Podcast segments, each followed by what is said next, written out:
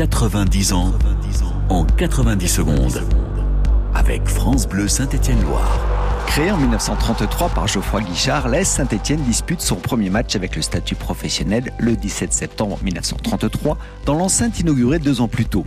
Les Stéphanois disposent alors du football amateur club de Nice, 3 buts à 2, dans le cadre de la deuxième journée de deuxième division. Ce succès sera néanmoins rayé des annales suite au forfait général du club azuréen. Pour l'histoire, le premier match officiel qui s'est joué au stade Geoffroy Guichard est une rencontre face au stade olympien biterrois, match gagné 1 à 0. Cette saison-là, les Verts remporteront tous leurs matchs à domicile, à commencer par une victoire face au FC Lyon, qui peut être considéré comme le premier derby de l'histoire. Des Stéphanois reçus 7 sur 7 ou 8 sur 8 si vous prenez en compte le succès face à Nice. Mais il suffira de deux nuls face au FC Mulhouse et au Racing Club de Strasbourg en barrage pour priver les Verts de monter en première division. Il faudra attendre 1938 pour voir la SS promue dans l'élite, alors appelée division nationale. Une accession décrochée après une deuxième place dans un championnat de D2 remporté par Le Havre. Et c'est ainsi le FC Rouen qui, le premier, a affronté la S Saint-Etienne dans le chaudron en D1.